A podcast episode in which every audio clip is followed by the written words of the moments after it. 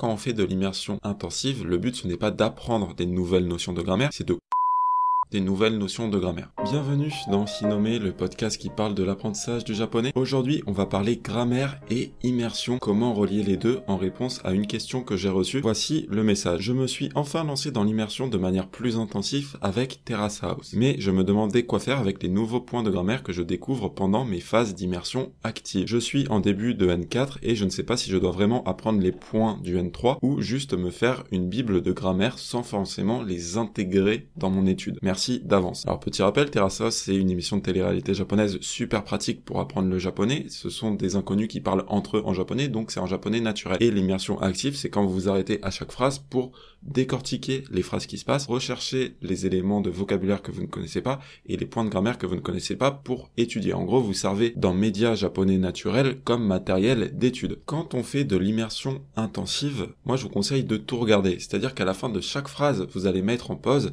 et vous allez vraiment regarder tout ce que vous ne connaissez pas. C'est-à-dire que chaque mot que vous ne connaissez pas, vous regardez. Chaque kanji que vous ne connaissez pas, vous regardez. Alors pourquoi je dis chaque kanji que vous ne connaissez pas? C'est parce que normalement quand on fait cet exercice, on le fait avec les sous-titres japonais. C'est-à-dire qu'on a certes l'audio, mais on a également les sous-titres pour s'appuyer dessus. Pourquoi est-ce que c'est important? C'est pour pouvoir faire des recherches et pouvoir vérifier en fait que notre écoute est correcte. Donc chaque kanji que vous ne connaissez pas dans la ligne de sous-titres, vous les recherchez. Chaque mot que vous ne connaissez pas, vous les recherchez, et du coup chaque élément de grammaire que vous ne connaissez pas, vous les recherchez. C'est ça le principe de l'intensif, c'est pour ça qu'on dit intensif, c'est parce que c'est vraiment un exercice très intense où on regarde tout ce qui se passe.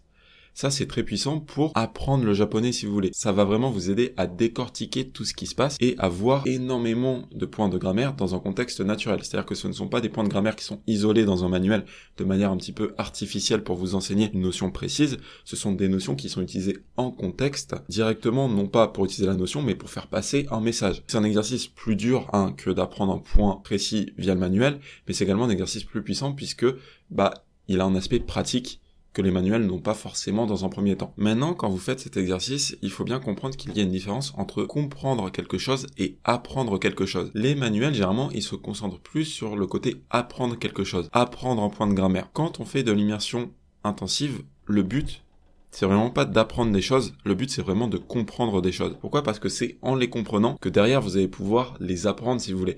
En fait, apprendre quelque chose, pour moi du moins, surtout quand on parle d'une langue, ça ne sert pas à grand chose. Ça sert pas à grand chose d'apprendre des choses comme ça. Le plus important c'est de les comprendre. Pourquoi? Parce que c'est en comprenant une chose plusieurs fois dans différents contextes que vous allez finir par l'apprendre entre guillemets et par pouvoir le réutiliser par vous-même et surtout pouvoir le comprendre à la volée. Quand je le dis réutiliser par vous-même, c'est certes la production mais c'est également la compréhension instantanée parce que là on fait l'exercice en intensif où on met sur pause en fin de chaque phrase mais vous tenez bien que dans une conversation naturelle ou même voilà d'ici quelques mois, d'ici quelques années quand vous allez regarder des médias en japonais, vous n'allez pas vouloir mettre en pause à chaque fois, vous allez vouloir le regarder à la vitesse naturelle du show. Et bien pour ça, il va falloir comprendre instinctivement ce qui se passe. Donc ça, c'est important de réaliser que le but premier de l'exercice de l'immersion intensive, ce n'est pas d'apprendre des points de grammaire, ce n'est pas de savoir que telle forme existe et voilà euh, l'apprendre bêtement, c'est vraiment de la comprendre.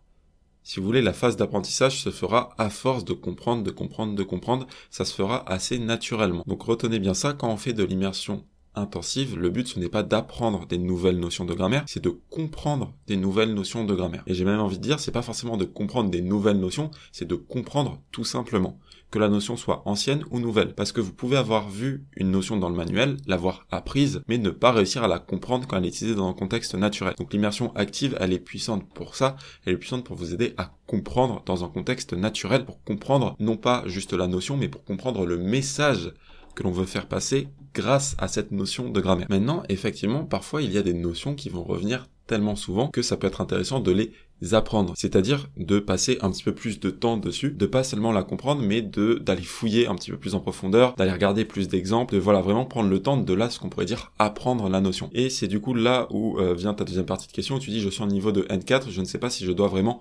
apprendre des points du N3. En gros, c'est si tu vois une notion, tu cherches à la comprendre et là tu vois par exemple durant tes recherches que c'est N3, est-ce que ça vaut le coup de passer du temps à vraiment vraiment essayer de l'apprendre ou de la comprendre en profondeur? Là-dessus, j'ai plusieurs choses à dire. Déjà, il ne faut pas oublier que le JLPT c'est un référentiel pour un examen. Donc si tu passes l'examen, effectivement, ça peut être intéressant de te concentrer que sur les éléments qu'il va y avoir dans ton examen. Maintenant, concrètement, pourquoi est-ce que tu passerais le N3 À part pour te servir de motivation, tu vois, le N3, c'est pas un examen qui sert, genre, c'est pas un examen pratique. C'est un examen qui peut t'aider de motivation, de but final, du moins de but final dans un premier temps pour euh, pour t'aider dans ton apprentissage, mais c'est pas un niveau qui te permet, par exemple, de travailler ou même de faire des études au Japon, le GLPT N3. Il faudra un minimum en N2 ou en N1, et moi, je suis plus même d'avis à penser que le GLPT n'a pas vraiment d'utilité. Si ton but c'est juste par exemple de voyager, de vivre au Japon, n'a pas forcément d'utilité. Si ton employeur te le demande pas, si ton école te le demande pas, c'est pas un examen qui t'est utile. Bon, c'est un peu une autre question, mais en gros, voilà. Juste ce qu'il faut retenir, c'est que le GLPT, c'est un référentiel pour un examen bien précis. C'est-à-dire que ce n'est pas quelque chose d'absolu. C'est-à-dire qu'au moment où tu rencontres une notion de grammaire, si tu ne la comprends pas, bah, finalement, ça a assez peu de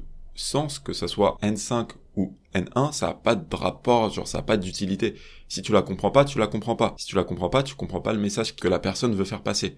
Peu importe que ce soit une notion N5 ou N1. Un japonais natif, quand il utilise une notion de grammaire, lui ce qu'il veut c'est exprimer une idée, c'est faire passer un message il s'en fout de savoir si l'élément il est dans le N4 ou dans le N3 ou dans le N2, tu vois. Lui, il cherche juste à faire passer son idée. Et quand on prend l'approche d'apprentissage avec immersion, c'est un peu cette idée également qu'on va voir. Donc le référentiel, ça peut nous donner des indices sur la fréquence d'utilisation d'une expression, mais ça devrait pas être, ça devrait pas déterminer si tu dois l'apprendre ou pas, ça devrait pas déterminer surtout si tu dois la comprendre ou pas. Donc ça, déjà, je t'invite à ça. Si tu révises pour l'examen N4, alors peut-être oui, ne t'attarde pas trop sur les notions N3, mais voilà, je t'invite à dézoomer un petit peu, à voir le ton apprentissage du japonais sur le long terme, est-ce que sur le long terme tu veux t'arrêter au N4 ou est-ce que sur le long terme tu veux juste comprendre le japonais de manière générale? Si sur le long terme tu veux juste comprendre le japonais de manière générale, voilà, ne, ne prends pas trop la tête avec le niveau GLPT N2, N3, etc. Sache que c'est juste un référentiel d'un examen bien précis et que ce n'est pas forcément représentatif du japonais tel qu'il est utilisé dans la vraie vie. Moi, ce que je te conseille de faire plutôt pour savoir quelle notion est-ce que ça vaut le coup d'apprendre, c'est déjà est-ce que tu as bien compris la notion. Parce qu'il y a certaines notions qui sont tellement avancées, qui nécessitent tellement plusieurs choses que tu as beau l'avoir vu, tu as beau l'avoir à peu près compris, c'est encore un petit peu flou dans ta tête. Si c'est encore un petit peu flou dans ta tête, peut-être que ce n'est pas le moment de l'apprendre. Peut-être que tu dis bon ok là je l'ai vu, c'est encore un petit peu flou, je pense avoir compris mais euh, voilà il me manque peut-être des éléments. Bah, la prochaine fois que je la vois, on verra si je la comprends mieux. Parce que peut-être que la prochaine fois que tu la verras, tu auras déjà monté de niveau en japonais, tu auras du nouveau contexte, ça te fera une exposition de plus et peut-être que cette fois tu la comprendras mieux. Et à partir du moment où tu la comprends bien, et eh ben là tu peux dire ok ça vaut le coup de l'apprendre. Comment est-ce que j'apprends en point de grammaire à ce niveau-là? Comment je te conseillerais d'apprendre en point de grammaire à ce niveau-là? C'est que si tu comprends le point dans la phrase d'exemple que tu as. C'est-à-dire que par exemple, tu analyses une phrase dans Terrasos et que là, tu comprends le point de grammaire. Tu dis, ah oui, là, j'ai compris. J'ai compris cette phrase. J'ai compris du coup ce point de grammaire.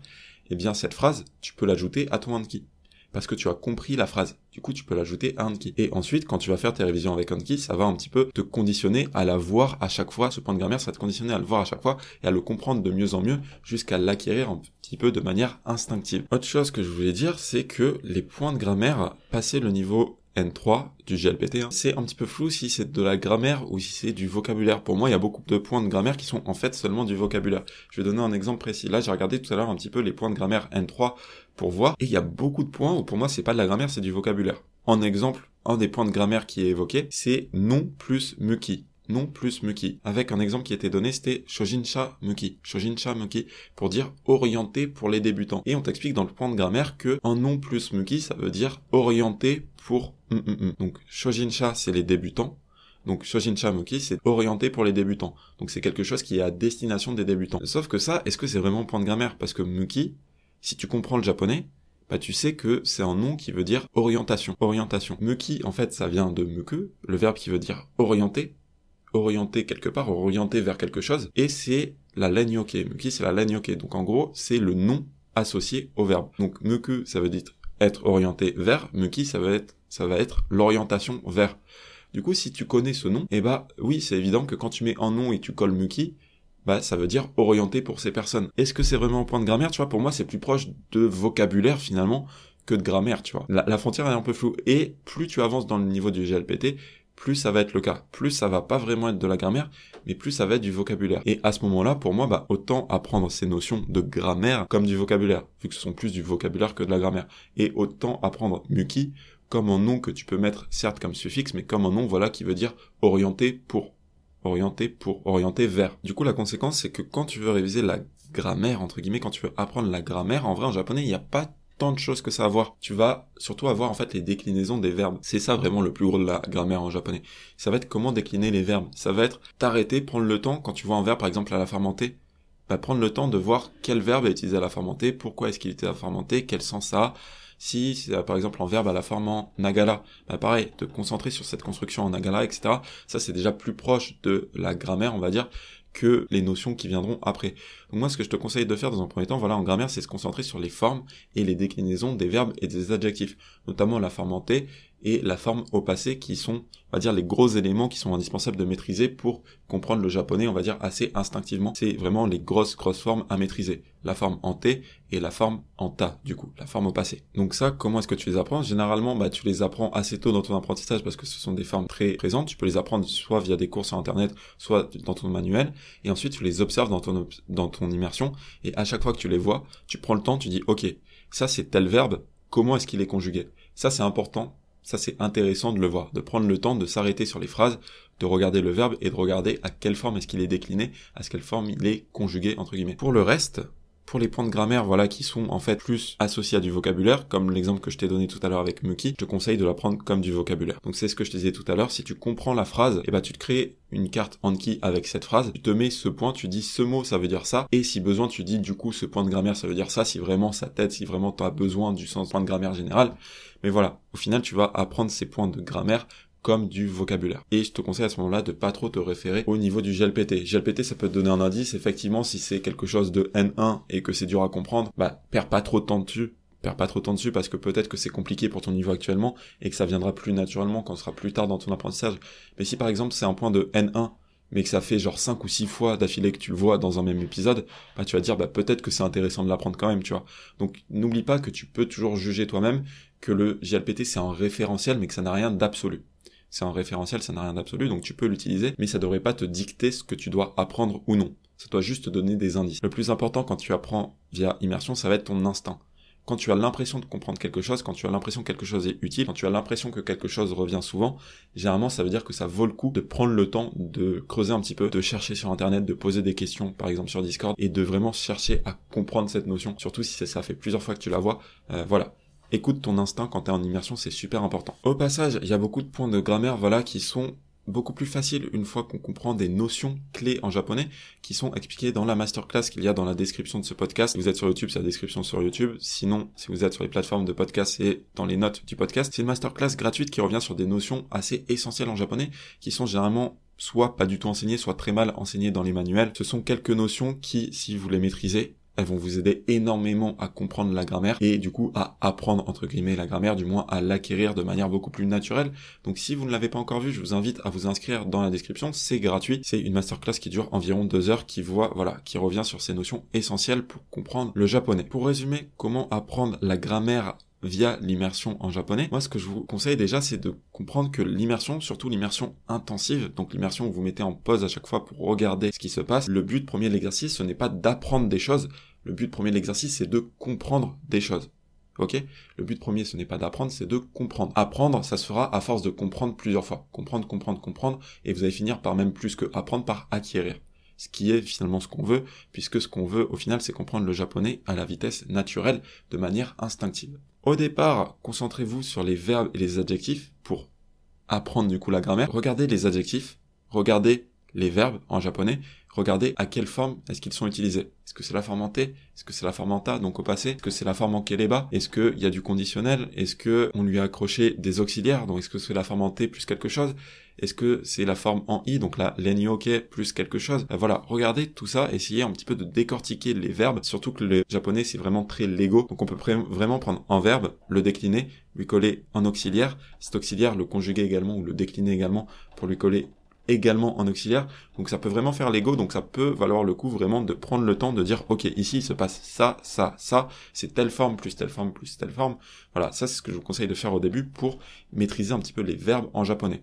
Maintenant, pour les points de grammaire un petit peu plus avancés, entre guillemets, je le mets vraiment entre gros guillemets, faut savoir que souvent ça va être plus du vocabulaire que de la grammaire, donc ça va être généralement une forme, une déclinaison de verbes plus un mot de vocabulaire. Donc là, ça peut être intéressant de s'attarder sur la déclinaison du verbe et ensuite, le mot de vocabulaire, il vous suffit de l'apprendre comme un mot de vocabulaire. À ce moment-là, ce que vous pouvez faire, c'est tout simplement, si vous avez compris la phrase, l'ajouter en tant que carte sur Anki. Donc vous créez dans Anki ce qu'on appelle une phrase carte. Donc en gros, au recto, vous avez la phrase et votre but c'est de comprendre et au verso vous avez du coup l'élément de grammaire entre guillemets ou le vocabulaire, le mot de vocabulaire que vous ne connaissez pas pour le réviser via Anki. Enfin, euh, retenez que le JLPT ça donne une idée générale du niveau mais ça n'a absolument rien d'absolu. C'est en test bien précis le JLPT, ça devrait pas dicter votre apprentissage, ça peut vous guider mais voilà, c'est juste, ça vous donne des grandes lignes, des très très très grandes lignes, ça n'a rien d'absolu. Donc vous prenez pas trop la tête avec ça. Ça peut donner des indices. Effectivement, ce qui va être JLPT N2, N1, généralement c'est des points de grammaire qui sont moins fréquents, donc qui sont pas forcément à prioriser. Mais si vous arrivez à les comprendre, c'est, tout bénéf. Hein. De toute manière, sur le long terme, il faudra tout comprendre. Le plus important, voilà, quand vous apprenez via immersion, c'est d'écouter votre instinct. Essayez de comprendre. Si ça fait plusieurs fois que vous voyez une notion, prenez vraiment le temps de décortiquer tout ça et essayez de comprendre. Le but premier, voilà, avant d'apprendre, essayez de comprendre. C'est ça le but de l'immersion intensive. J'espère que l'épisode du jour vous a plu, les amis. Sur ce, je vous dis à la prochaine. Tchuss